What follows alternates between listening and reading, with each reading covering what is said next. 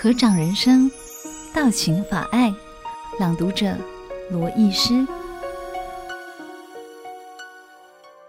威仪的行止，可能是受到外祖母的身教影响，母亲一生都注重威仪。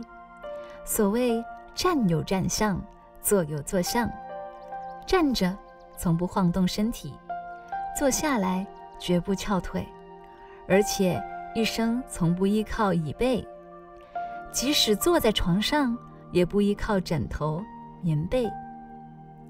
近年来，我有能力孝养他，就为他备置一套沙发靠椅，希望他可以坐得舒服些。但是多年来从未见他使用过。不管任何时候见到母亲，他总是衣着整齐。对衣服，无论如何破旧缝补，他都不计较，但是一定要穿着整洁。这些年，瓷砖。绘画等人很热心地为他添置了许多新衣，但是他从不轻易更换。母亲念旧与惜物之情可见一斑。后来我又发现，母亲不重视外形，只重视心意。有一次，我陪伴着他走到西来寺，我说：“母亲，我们今天改走后门，上去比较近。”母亲回答：“上等人，主人迎上门；中等人，有人接待人；下等人，求人都无人。前门后门不要紧，只要到了西来寺，可以看到人。”在西来寺的佛殿，我说：“我来点香给您拜佛。”母亲回：“不要紧，佛祖哪里要我们的香？”哪里要我们的花？佛祖只要我们凡夫的一点心。和母亲在一起，通常都是她在演说佛法，我在旁边洗耳恭听。有一次我讲《金刚经》，不知道母亲就坐在后面听。等我下来了，他批评我讲得太高深了。怎么可以告诉大家无我相、无人相？无众生相，无寿者相呢？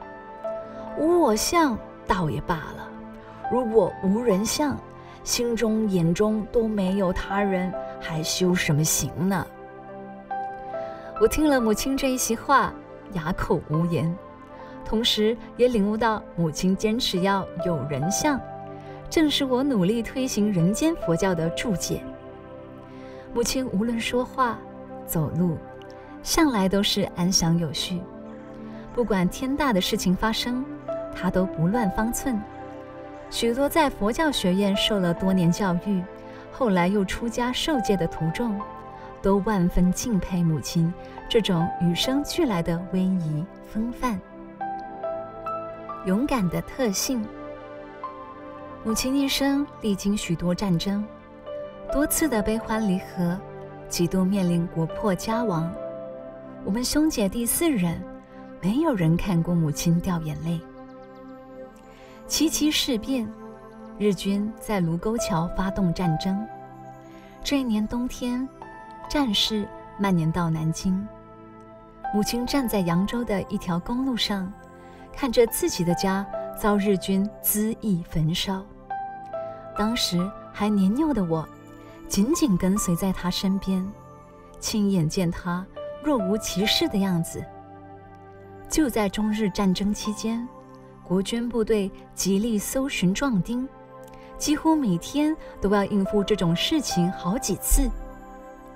当时二舅父刘贵生正好在我家，那天又来了一批抓壮丁的人。他立即到厨房的稻草堆中躲藏，可惜一条腿露在外面。还是被拖出去带走。过了一两天，母亲找到了当地的警察局长，提出申诉：“我兄弟上有老母，如果你抓走了他，一家孤儿寡母，生活无人负担，只有通通到你家生活。”那位警察局长是个通情达理的人，很快释放了二舅父。旁人见了这一幕，以为母亲是有办法、有后台的贵夫人，朝他面前一跪，请求搭救亲人。后来竟也让他救了出来。这类事情很多，母亲也因此自豪。但有一次，却发生人命关天的无妄之灾。一位母亲尊为义父的邻居，竟然在家里被水桶的绳子一绊，摔了一跤，死了。这家姓解的邻居，家贫无力负担丧葬费，有人建议母亲设法代买一副棺材料理后事。母亲当下点头同意，并即刻搭船上街去备办所需。谁知姐家的儿子解人保竟找了很多人将尸体抬到我家里来，说我家打死人了，人多口杂，一下子闲言四起，群情哗然，议论纷纷。当时正是盛夏季节，家家户户农田缺水，经常发生抢水事件，被水桶绳绊死的人。被说成是因抢水被人打死，许多人也就顺理成章地相信了。扬州派了很多人来验尸，母亲在回程船中听说这件事，立即将棺木授意退回，准备面临这场官司。由于这起事端，后来尸体直至腐烂，滴血仍无人慰问。当晚家里来了好多人。要把父亲抓走。当时年幼的我，被这群嚷嚷的声音惊吓得躲在床下探看，不敢出来。父亲被逮捕送到扬州，两天后经过初审回来了。随后案子被送往苏州高等法院审判。父母亲是被告，所以都去了苏州。而原告的解人保不知何故。没有到庭，可能因为苏州是个大城，而姐家诬告我们，原来只希望图小利，没想到现在却要被办经费，万一输了更是不堪设想，所以缺席了。法官问母亲：“原告为何没来？”母亲答：“不知道。”法官再问：“人是你们打死的吗？”母亲答。不是，由于母亲神态自若，不像个没见过世面的乡下人，所答也都清楚明了，所以当下审判无罪。后来母亲一生都很自豪于很会打官司。我出家以后，在佛学院读书，母亲还热心地托我为解人保找工作，一点都不以当年姐家的诬告为伍。母亲实在是个宽厚。豪爽的女中英雄，在两次战争期间，在每场战役后都死了好多人。有一次，母亲走路时，居然踢到躺在地上的一个阿兵哥，阿兵哥还活着。母亲宽慰他：“你不要动，让我来帮助你。”说完，立即回家找了一块门板。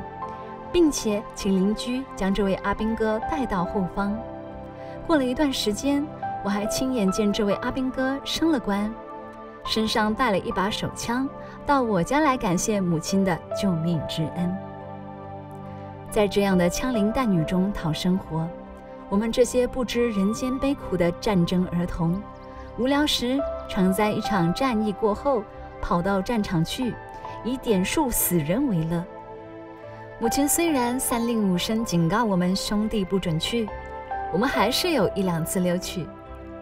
有一次在牌桌上，母亲听说有两个小孩在点数死人时被临时引爆的炮弹炸死了，她立即匆匆忙忙出来寻找，见到我们安好无恙，才放心下来。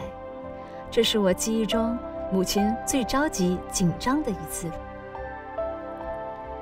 前几年，我在南京雨花台，李先念先生公子在居所附近买下一个精舍。环境十分清幽，请母亲安住于此。许多信徒从台湾赶来探望母亲，比如中华民国生命线的创办人曹仲植居士，为善长乐的电视制作人周志敏居士，立法委员潘伟刚小姐，小王爷陈丽丽小姐，企业家刘昭明居士，作家傅志英小姐等。母亲好客，总是欢喜热情地招呼大家。本着数十年的传统，家中若有六个人，必定预备八个人的饭菜，免得客人远来临时张罗，让人家久等。每天一早，家里必定预备一大壶茶，以备客人一到，立刻可以奉上。有一次，我回家探亲，家里来了子子孙孙好几十个人。一起围绕着他，母亲愉悦之情溢于言表。她说：“万朵桃花一个根。”母亲就是这样一个重视家庭伦理的人。一九八九年，母亲第一次在西莱斯过年，我陪伴在她身边。说起当年她嫁给父亲，只凭着外祖母的一句话，因为父亲是个忠厚老实的人。父亲曾经经营过香烛铺、成衣店，但都经营不善，家里的田产也都赔了进去。唯有经营素菜馆时，他的一流厨艺受到远亲近邻的赞美。在中日战争、南京大屠杀时，父亲失踪，当时未满四十岁的母亲带着十二岁的我到城里寻找父亲，因此路过栖霞山。无意之中，因为一句话，成就了我出家的因缘。我曾问过母亲，当时怎么答应我出家呢？母亲说：“我看你是一个有前途的孩子，母亲没有力量培养你，你能在佛教中读书上进，有什么不好呢？”真感谢母亲开明的观念。母亲受人点滴之恩。都是涌泉以报。当年唐山大地震，唯恐受波及，不得不由扬州前往上海表兄家避难，暂住数月。我和他相逢这十八年来，他不断地要我给表兄家送去收音机、电视机、电冰箱等各种物品，以答谢当年收容之恩。由于母亲重视怀恩报德。